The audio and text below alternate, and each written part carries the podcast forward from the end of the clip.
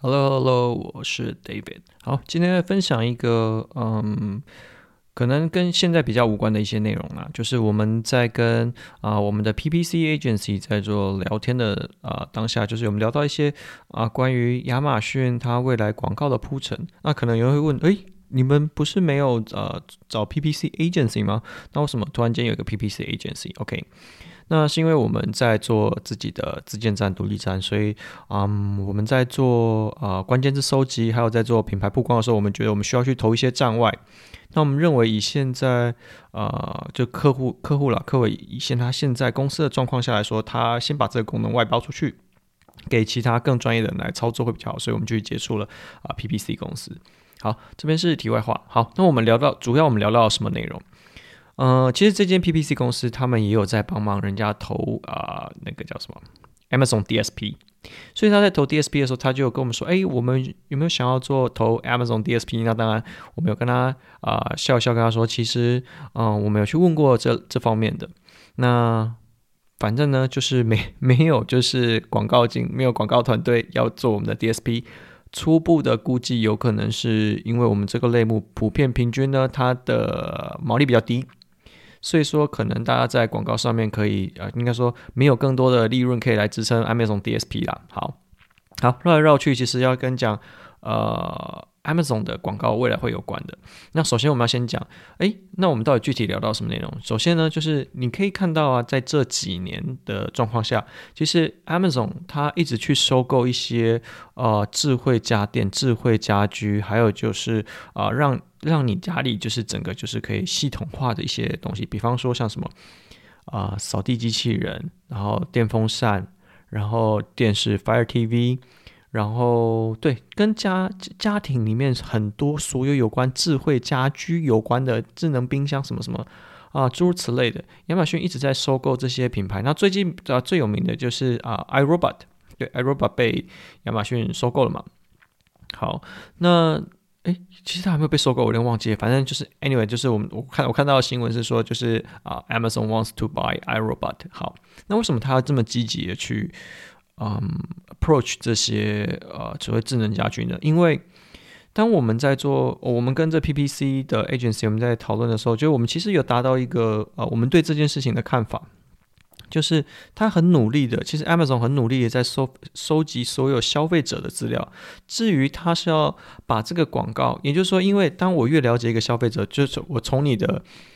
你的整个家里面都被我呃什么都被我包了，像 Alexa。对不对？然后再是，呃，假设智慧家居，你家里有家电，然后你家里有啊、呃、冷气、冰箱、扫地机器人，它可以去慢慢慢慢去抓到你整个生活模式的话，它去帮你做分类，然后分类完了之后，它可以了解更清楚的知道你是什么样子的受众，也就是说，在你身上，它可以很精准的去贴好更多的标签。当他把标签贴好，对他来说，下一步就是当你。啊、符合某一个呃消费性产品或符合某一个品牌的需求的时候，当他把两件两个地方 connect 在一起，第一个我满足到消费者需求，同时间我也就是提供就是可以销售的呃行销渠道给这些品牌。所以，当他把这一个消费者轮廓掌握得越清楚的时候，其实他对于未来他要把他的这个 Amazon DSP launch 到呃消费者面前是其实越容易的。至于他是会 launch 在哪些平台，这还真的不一定。比方说，他像现在他会去收集呃消费者资料有哪些，像啊、呃、Twitch 就是直播平台，他也收购了嘛，所以可能根据你就是。你观看的时长、时间，可以去分析说，哦，你是属于哪一类的，呃，哪一类的族群，然后在你的喜好，你是喜你你偏向于啊啊、可能说，比方说，像啊、之前有人就会有有一个，这就有一个说法啦，就是啊、可能喜欢啊、看。偏向于就是比较啊，怎么讲，打打杀杀啦之类的，会比较偏向年轻的男生啊，诸如此类，就是这些刻板印象，这是他去帮你做标签嘛。好，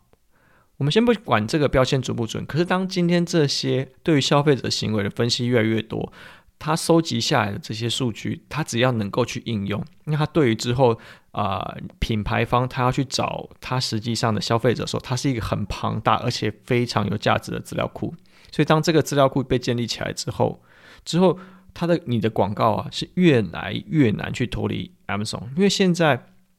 呃除了 Google 以外，甚至其实呃在某一些调查上面来说啊，，Amazon 已经在在某一方面已经超越 Google 了，就是消费者在做产品搜寻跟产品的呃理解的时候，呃，Amazon 的这个 search 的能力反而是高过于 Google 了。好，所以说在不远的将来，Amazon 它还是会只是一个销售平台嘛，它可能提供的数据啊，提供的这个服务会更加的多元化。因此说，呃，你仔细去想想看，它对于去收收集这些啊、智慧家居，还有就是啊、消费者的呃家里面所有东西，还有还要提供什么？你现在在网络上提供像 AW。AWS System，它也会收集到一些啊、呃、用户资料，也就是说，它把你这个人分析得非常非常的清楚啊。所以说，有人说什么啊，你要个资法，你要保密，我真的是觉得说啊、呃，在网络越来越普及的状况下来说，呃，其实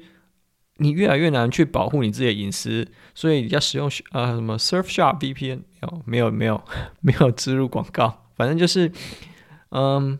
你的所有的使用行为、消费者行为，你在啊、呃、网络上面所有的行为，只要被连上网络，你就有办法被追踪，有办法被追踪，你就有办法被贴标签，有办法被贴标签，你这个人就可以产生价值。当你可以产生价值的时候，亚马逊的价值就在这边诞生，他把你丢给品牌方就可以了。好，那这这盘是一个很大的局啊，然后至于是多久之后它才会落地，说不上来。因为其实 Amazon DSP 早在很久以前就在布局了，那也是到近几年才开始慢慢发酵。其实到最近也是没有非常的红，因为它可能啊、其实曝光的渠道还没有非常的多，而且它也不是属于啊、每一个卖家面向它都可以去投的。比比方说，像你去看你 Sponsor Display，你投得出来吗？Sponsor Display 都被视为是一个 Amazon DSP 的 beta 版。如果你连 Sponsor Display 的这个预算都支撑不了的话，那 Amazon DSP 可能离你还有一段距离。OK，that's all。